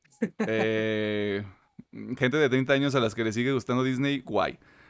Esta es otra gente. Pero sí, o sea, eh, si tuviera que ponerlo en un concepto es eso, es suceden cosas y presentan cosas que no van a ningún lado. Y cuando llega, y cuando dices, oye, ¿qué pasó con esta persona? Ah, ya se acabó la pe... Ok. Me moriré con mi duda entonces. Gracias. Buenas noches. Habiendo dicho todo eso, es bastante claro que fue lo que sí nos gustó, pero de todas maneras lo tenemos que decir. Así que, ¿quién quiere empezar?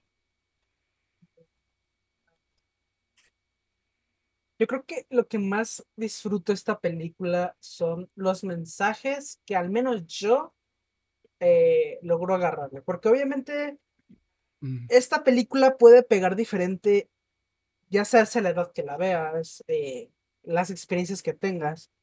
Porque esta película, más allá de contarte una historia, que es su objetivo es mostrar al mundo un poquito a medias, sí, eh, eso sí se los concedo, las tradiciones y estos relatos japoneses. Eh, Por ejemplo, este baño es, si no me equivoco, y obviamente si hay algún japonés escuchando, alguien que vive en Japón, eh, me puede corregir, obviamente no estoy tan, no me la sé tan de memoria, pero si no me equivoco es una estación antes del más allá, o sea, es básicamente los espíritus llegan ahí, se lavan sus impurezas y cruzan al más allá. Eh, por eso se supone que es tan importante este hotel, ¿no? Para que los espíritus puedan descansar. Obviamente no te lo dicen en la película, pero se supone que es una demostración de esta cultura japonesa. Todos los espíritus que salen en la película tienen supuestamente una representación muy importante en Japón. Eh, no me lo sé todos, ahí sí me van a disculpar. Y bueno, esa parte me gusta bastante, cómo hacen esa representación de todas estas leyendas, todos estos espíritus este, importantes allá en Japón porque pues más allá, como digo, de contar historia, te están contando un poquito sus tradiciones y sus eh, creencias, eh, que me gusta bastante. Eh, obviamente, eh, repitiéndonos un poquito la animación, la música, este pedo, como dice Emiliano, salió en 2001, esta madre todavía no estaba muy bien la computadora, todo este pedo es dibujado a mano, es, es una locura lo bonito que se ve. Em, eh, es que sí, iba a decir la historia, la historia eh, bueno, retomando un poquito lo que dije, son los puntos eh, de la historia, que es, para mí es el objetivo principal. Solo un mensaje. eh, un mensaje que me gusta mucho es el de los cambios están bien. Eh, no porque un factor que nos imponen en la primera escena es que Chihiro no quiere el cambio. Chihiro quiere quedarse donde estaba. Y al final dices, ¿sabes qué? Pues los cambios no están tan mal. Eh, va a haber muchos cambios, a veces muy bruscos, a veces muy lentos, pero no está mal, o sea, siempre eh, pueden llegar a ser para bien. Y el otro, como digo, pues es este tema de lo espiritual, que hay que estar conectados, pues, ¿no? Y la importancia, pues, de todo este, más que nada de los japoneses, de, pues, honrar. A sus muertitos. Ok. Y pues así en general, metiéndome así partes, la comedia pues sí me gusta, o sea, es una comedia muy infantil, pero igual siento que funciona, eh, porque igual esta, yo la, también la he visto con mi madre y esta película le gusta a mi madre, siendo que no es alguien que le guste ver cosas Mm. japonesas y le gusta también mucho esta película. A rato tu, tu jefa con cuenta de Crunchyroll, güey. no, no estaría mal. Así que sí, en general es eso, o sea, más que la historia, porque sí es muy sosa, la verdad. eh, más que nada es el objetivo de quererte, lo que te quieren contar. Y al menos la interpretación de, pues que los cambios están chidos. O sea, Dijiste algo ujú, que yo no había puesto en palabras, pero sí tenía la idea. Porque estaba viendo la película y es en la primera media hora cuando, cuando te presentan cómo se transforma el pueblo a este pueblo abandonado a un pueblo de espíritus. Por un momento dije, me pregunto si esto tiene base en alguna creencia o en la cultura de allá. Porque dije, eh, mm, po- de la poca, de los pocos contenidos o de los pocos, este, de la poca media que he consumido enfocada, este, a Japón, hay una similitud entre su cultura y la nuestra en el sentido de cómo se percibe la muerte. Sí, sí, no, sí, no, no el hecho de que allá sea como la super celebración y nos volvemos locos, pero se le reconoce la importancia. Sí, o sea, en eso sí. Se O sea, le, nosotros se tenemos le- el Día de, de Muertos. Ellos creo que tienen sus festivales, no me acuerdo cuántos son, son un chingo, pero sí tienen como sus festividades donde van a los altares y hacen sus... Bueno, de hecho, si consumen anime van a verlos un chingo, que son festividades donde van y le rezan a estos altares que tienen. Y se supone que tienen esta creencia de que estos altares en esas noches este, se transforman y llegan los espíritus. Igual que nosotros, ¿no? Que cuando hacemos nuestros este, altares de muertos que supone regresan y consumen lo que les dejamos. Sí, tal cual como dices, sí, es algo parecido a nuestra Ah, cultura ah, Hay, ese hay aspecto. una, hay una representación muy más festiva, o sea, lo pondría así. En México es algo mucho más festivo y me parece que en Japón es algo mucho más solemne, por un, por un pedo también de cultura y comportamiento de allá. Pero está, está chida esa dualidad, o sea, ya que lo piensas, porque la verdad en cuanto estaba viendo la película, sí era como de, me pregunto qué tan basado en, basado en el sentido de qué, qué tantas bases tiene en la cultura de allá, porque des- me parece muy interesante cómo, cómo, lo, cómo lo presentan a través de la película. Sí, sí, sí. Pedro, ¿cómo estás? Muy bien. ¡Qué bueno! Mm, De los puntos que me gustan, creo que Chihiro es un personaje, la verdad, muy encantador. El hecho de que sea esta niña descubriendo este nuevo mundo espiritual con sus cierta miedo y reservas de, de cómo va a salvar a sus padres, sí le da mucho valor al personaje de- del crecimiento. Porque mm, también resaltando una, la primera escena con Yonaba que dice, "Ah, eres una niña cobarde, con miedo, que no sabe hacer nada, patética y etcétera. Y a partir de todo el transcurso de la película, Chihiro, Chihiro tiene un crecimiento impresionante de que en el trabajo le está echando todas las ganas del mundo en los baños, de cómo enfrenta a, a los espíritus y las situaciones, hasta con el mismo respeto. También el simple hecho, algo que me gusta es con el señor Kamayi, eh, el viejito, que maneja, creo que es el sistema de calderas, supongo. Eh, al principio de que lo sacan como un señor, un viejito amargado, hace que el señor saque esta flor a piel así de, digamos, de, de abuelito, ¿no? De que le importa la niña, de que se está esforzando por su trabajo y que se le hace una muy buena persona. Mm, obviamente el tema visual sí es muy impresionante. Creo que ya es hasta icónica esta escena de cuando se sube al tren con el espíritu Sikara y andan esperando llegar a la estación. Creo que es como, ah, qué padre que está ahí esperando llegar a esa estación con, con el espíritu. Creo que sí hay mucho también de la cultura japonesa que se me hace padre. El, el simple hecho de, creo que los japoneses siempre, hasta en cualquier pinche anime lo, lo muestran, la importancia de lo que es el baño en general. O, ya sea el normal o que te vayas a un lugar especial, ¿cómo? O sea, un sistema de, ¿Aguas termales? de aguas termales, la importancia que le dan de que li- limpia tu cuerpo y espíritu para que puedas continuar a- muy feliz con, con tu vida. Creo que eso sí lo, eso sí lo vi que la verdad no sé qué tanto va ligado al mundo de, de, de la vida a la muerte de este, de este paso, antes de trascender, digamos, al mundo espiritual. Y también Lin se me hace un personaje padre. Yo, al principio te lo muestran también como que. Ah, pues, qué culera, ¿no? Que está tratando mal a Chihiro y también resulta, no, es una muy buena persona que la está ayudando. Creo que eso es lo que me gusta, que todos los personajes complementan mucho a Chihiro y, también es lo que mencionabas, un punto malo, que también los dejan un poquito atrás a estos demás personajes en, en su construcción. Pero yo también ya nomás lo había visto una vez antes cuando estaba morrillo.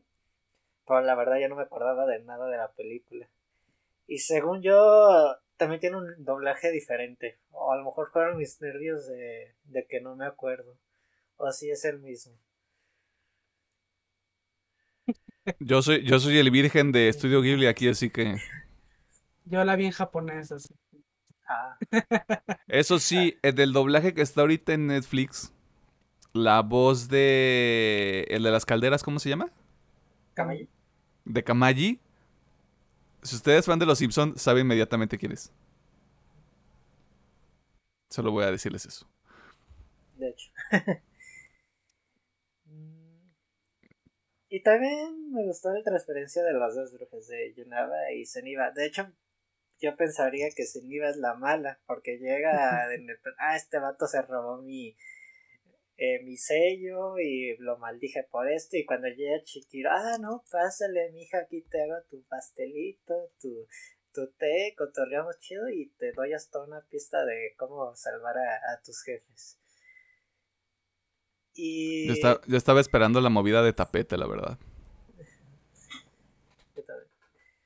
Mm, Los escenarios son magníficos y también... Es que también me gusta y no de que queden cosas también al aire.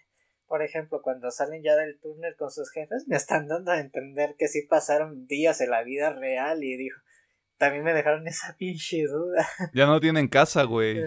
ya la rentaron a alguien más, o sea.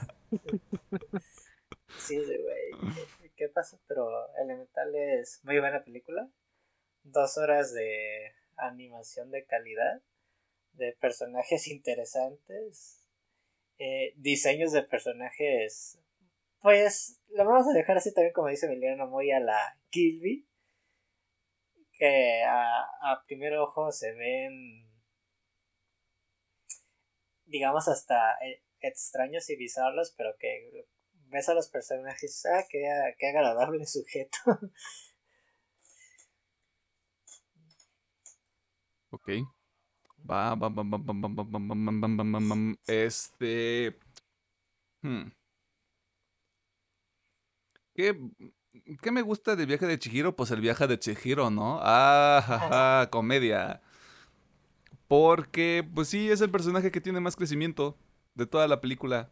Creo que la idea que también te tratan de comunicar en algún sentido, o sea, ya estamos hablando de, como Alejandro lo comentó, de interpretaciones individuales, personales.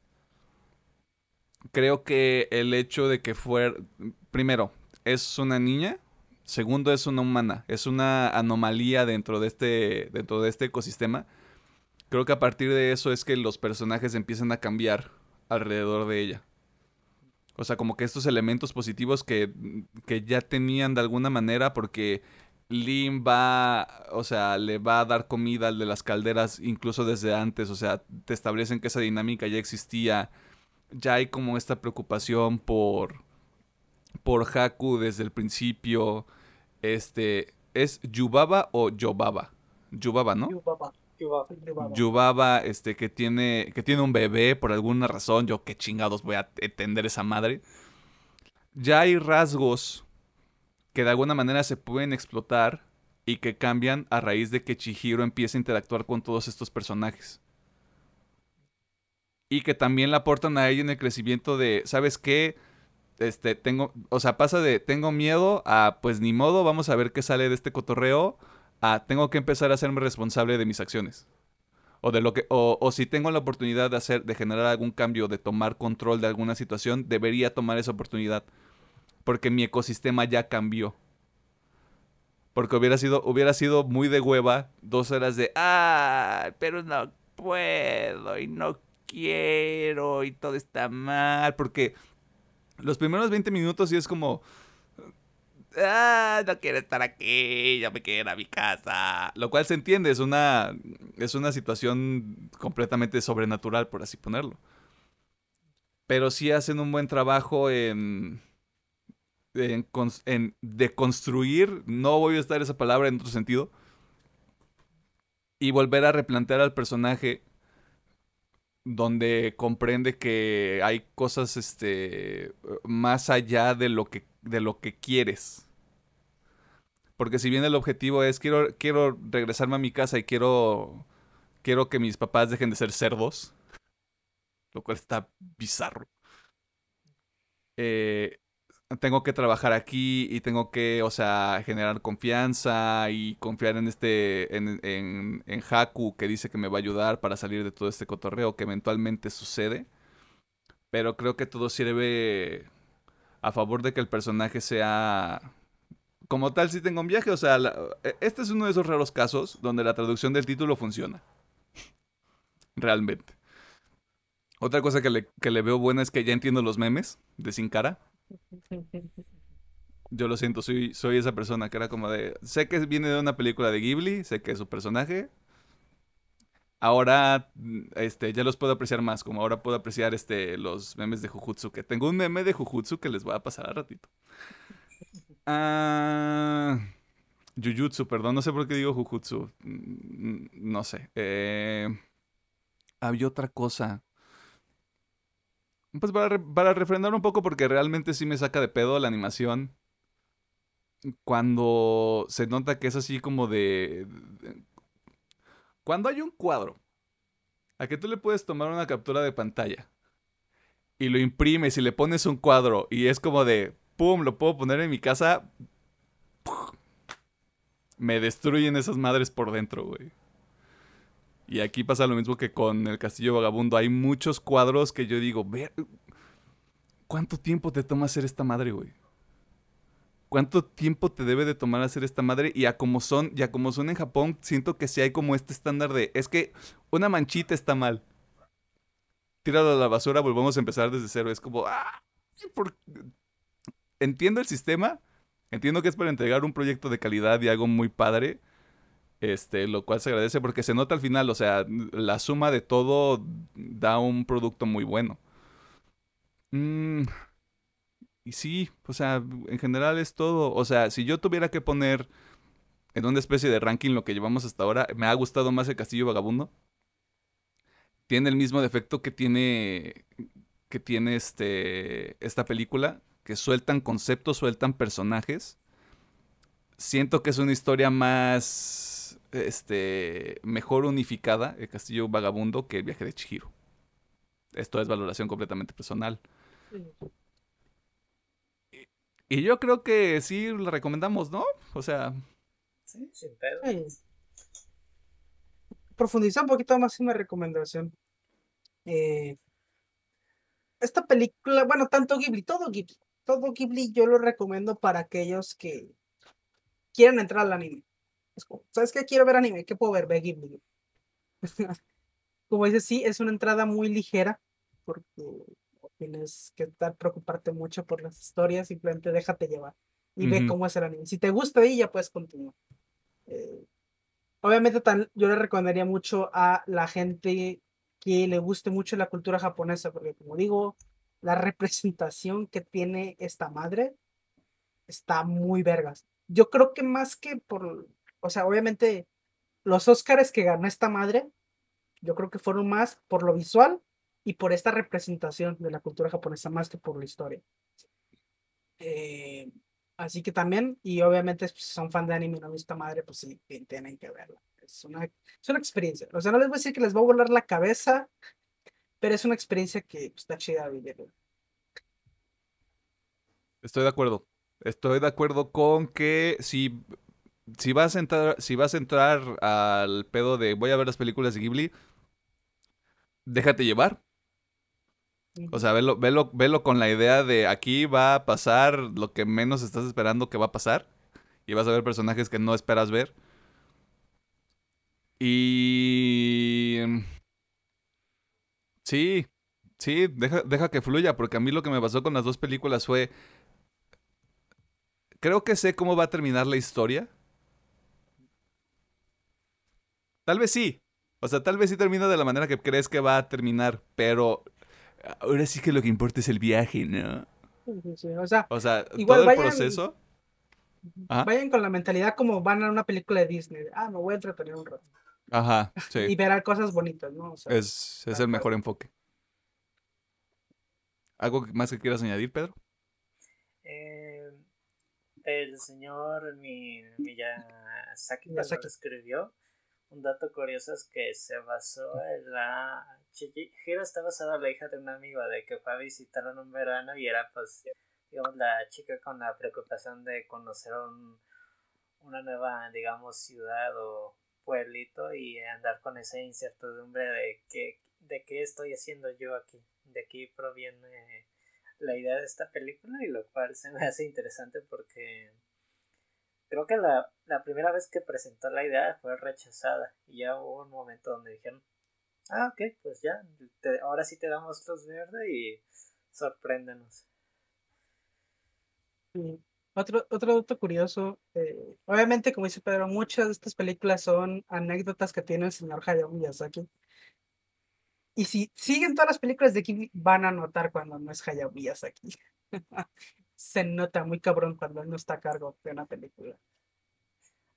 Ah, también mencionar que, si no mal recuerdo, esta es la que ganó un Oscar a Mejor Película de Animación. Sí. Y esta era, era la película más taquillera de animación japonesa hasta que llegó Demon Slayer y Evangelion a, a quitarles el puesto. Así es. Pero por casi 20 años, nadie le había quitado el puesto de la película más taquillera de animación japonesa. Me tiene sentido porque es como los japoneses no dudo que amen esta película porque también representado que está su cultura. Eh, como dato curioso, este es el fin de la conversación. eh, esas fueron nuestras opiniones y lo que a nosotros nos parece eh, el viaje de Chihiro. De nuevo, usted puede encontrar la película en, en, Netflix. Si usted es una persona que no disfruta de la legalidad, la puede encontrar en el internet. No le voy a decir dónde, usted búsquele. Si está de acuerdo con alguna de las cosas que comentamos, si usted tiene algún dato adicional que nos quiera compartir sobre la película o sobre Ghibli en general, pues nos gustaría leerlo, ya sea en los comentarios de YouTube o en redes sociales, porque este ciclo va a continuar. Me parece que la próxima semana también vamos a ver otra película de Ghibli. Porque dentro de dos semanas este, se va a interrumpir el, este ciclo. No les vamos a decir con qué, porque creo que es, una super bola curva, güey. Es una bola super curva ese pedo. Eh, pero mira, si nos funcionó Love, Dead and Robots, creo que esto también va a pegar. Eh, pero sí, ya sabe que sus comentarios siempre son bienvenidos en este YouTube, redes sociales, etcétera, etcétera, etcétera, etcétera, etcétera. Este recomendaciones para cerrar este desmadre porque quiero alcanzar a ver lo que quede de partidos. dale, dale. Eh, que yo creo que yo creo que sí, o sea, no vamos a pasar de Ah, no, no voy a dar tiempo. A la gente no le importa porque no sabe a qué hora estamos grabando esto, así que.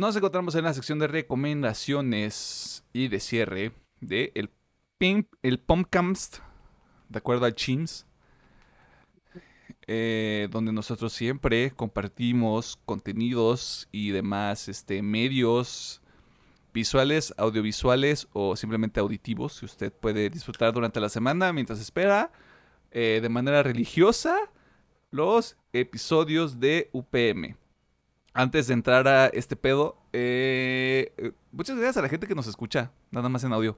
Mm, mm. Qué bueno que disfruten este cotorreo. Shout out a todos ustedes. Y también a la gente que nos está escuchando en Amazon Music. No, no, no sabía que había gente que disfrutaba más de Amazon Music que otras plataformas. Pero eso está chido. Máximo respeto a ustedes y a toda la gente que está en iBox, Google Podcast, Apple Podcast, Spotify. Y me parece que esas son todas las que tenemos hasta ahorita. Estamos malabareando otras dos opciones todavía. Simplemente para estar en la mayor cantidad de canales posibles. Porque pues Así funciona este cotorreo. Y también a la gente que nos ve y nos deja como ruido blanco mientras hace la tarea o hace su trabajo. Yo qué sé, usted este, sabe lo que está haciendo. Eh, ¿Qué vamos a recomendar esta semana? Bien, yo voy a empezar con dos rolitas. Una es la de The, Blooding You, eh, llamada Paradigm. Eh, estoy intrigado porque va a ser esta banda. O sea, se nota que están cambiando bastante su fórmula, al menos con esta rolita. Y pues quiero ver, quiero ver hacia dónde va a llegar, quiero ver si al final el disco va a ser más de lo mismo y simplemente esta rolita va, va a destacar en cuanto a lo diferente. O si todo el disco va a ser algo ya más este, experimental. si les late, es un poquito de metal con rock y un poquito de electrónica también. Mm, sí, o sea, metieron toda una licuadora y ahora sí se dejaron ir. Y en segundo lugar voy a recomendar a We Came as Romance eh, con su canción llamada Black Hole, eh, haciendo un feature con Caleb Show, que de hecho ya hemos recomendado aquí, con su banda Berton. Goat. Eh, esta rolita sí está un poquito más potente. Eh, también, igual me gusta la evolución que ha tenido Weekend Mass Romance eh, y esta colaboración, de, igual, igual que la otra, meten un chingo de, de, pues de sonidos a esta rolita. Ah, creo que va a salir disco. Yo no sabía, pero creo que va a salir disco porque ya van varios sencillos. Así mm, sí, o sea, el, el, disco es inminente, todavía no lo anuncian. creo. Sí, obviamente lo anuncian, pero ya van varios sencillos. Y hmm, ya no tardo. E Se viene.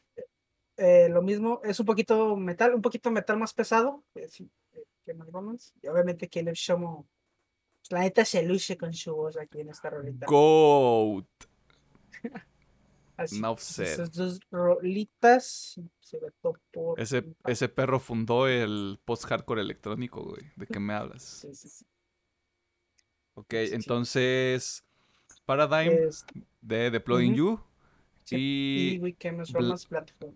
Black Hole de We Came as Romance, ok. Eh, creo que no, creo que no la hemos recomendado todavía. Así que voy a hacer un adendum a Paradigm Enemy.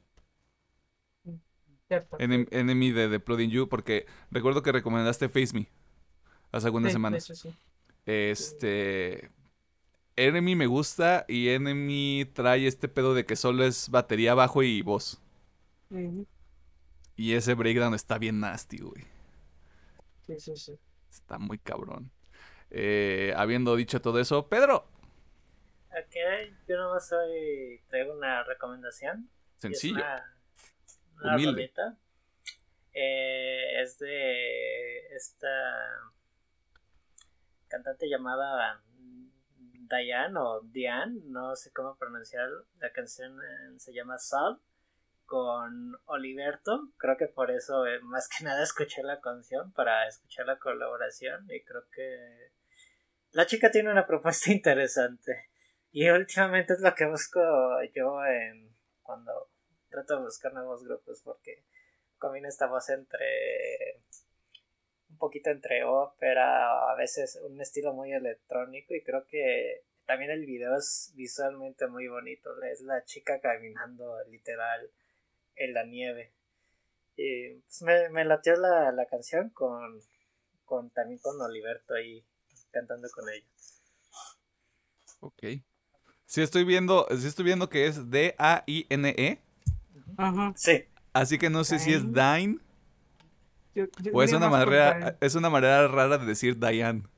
Bueno, depende de donde sea. Pero quedémonos con Dane. Quedémonos con Dane. Este, señorita Dane, si usted llega a escuchar este contenido, discúlpenos. Discúlpenos. Eh, ok. Es el, es el, mismo caso de Alejandro con Olivia O'Brien. Which is good. Which is cool, cool, cool, cool, cool, cool, cool, cool, cool. Yo, aprovechando que ya lo recomendó Pedro la semana pasada, voy a recomendar un disco de Dance Kevin Dance. El primer disco que escuché, de hecho, eh, de ellos es Acceptance Speech. Salió en 2013. Eh, tiene una versión remasterizada que salió... No salió este año, creo que salió el año pasado. El 2... eh, se llama 19, Accept and 20. Speech. No me acuerdo. Por ahí. Por Salió, 2019. salió hace poco, salió muchos años después del lanzamiento original del disco. La verdad, me quedo con el... Me gusta el punch que tiene el mix del 2.0, pero el mix del original está un poquito más limpio. Y, y- y- y- y mi dualidad es... ¡Ay! Disfruto los dos por cosas completamente diferentes. O sea, yo soy esa persona que si los dos discos salieran, o sea, en físico, compro los dos. Porque se escuchan, se escuchan muy diferentes, son cosas muy diferentes. Eh, Pedro, Pedro y Alejandro lo dijeron la semana pasada. Es algo muy, realmente muy experimental. No es necesariamente metal, aunque tiene este, un vocalista que se dedica a decir cualquier cosa que se le ocurre en un micrófono. Eh, Dios bendiga a John Mayer. Eh, más allá de eso, como este fue el primer disco con, con Tillian, que es ahorita el vocalista base de, de, de Dance Gabby Dance, está muy cabrón. O sea, a mí me sigue gustando mucho. Estoy, estoy regresando mucho a, al último track del, del disco que es Turn Off the Lights, I'm Watching Back to the Future Part 2. A mí me gusta, mucho porque creo que no es precisamente la demostración completa de todo lo que hace Dance, pero me parece un excelente punto de partida. Para alguien que, que dice, "Bo- quiero, quiero escuchar este pedo, ¿qué rollo? Esta rola. Porque tiene un poquito, tiene un poquito de todo. Y...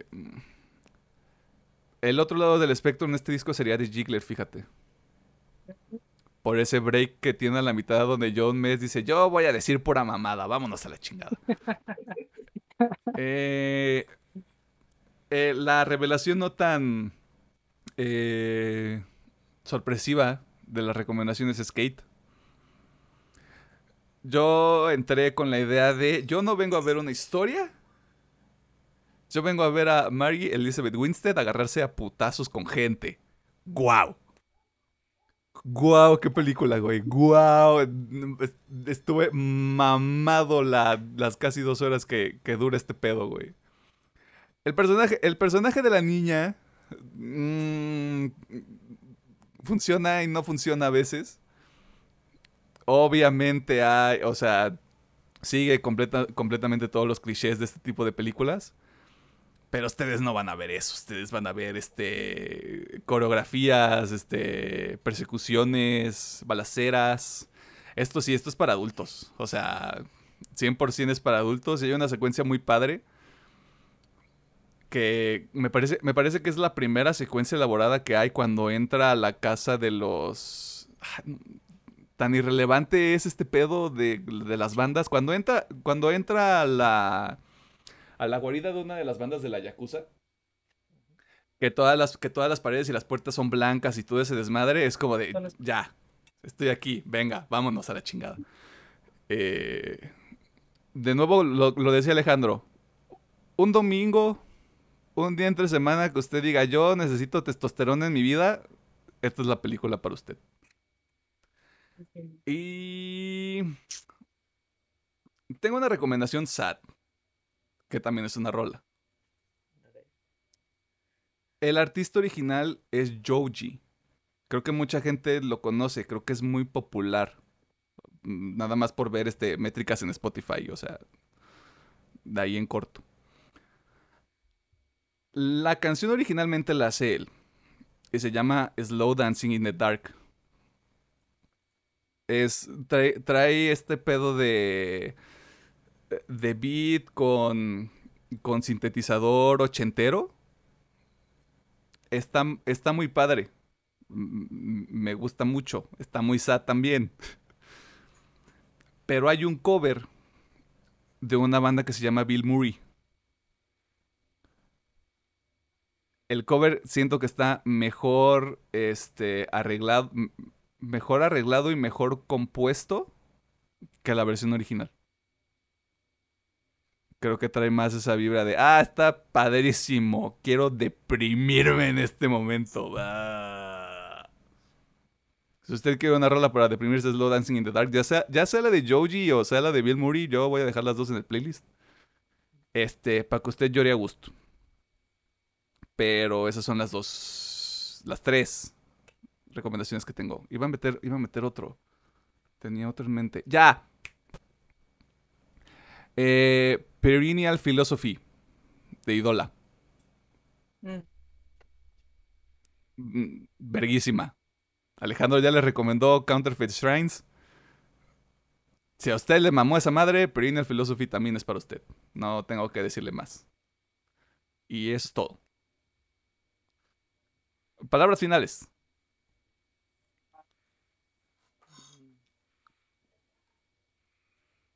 Vean el viaje de Shishiro alimentados. Vean el viaje de Chihiro alimentados. Ok, Sí. perfecto. Eh, eso fue todo por el episodio de esta semana. Nosotros tenemos cosas que hacer. Yo en específico quiero ver el pinche fútbol americano. Así que... Maldita sea, ya va 10-0 esta mamada. Ya, corten. Oh. Ya, ya me quiero ir, ya. Bye. Ya no quiero estar aquí.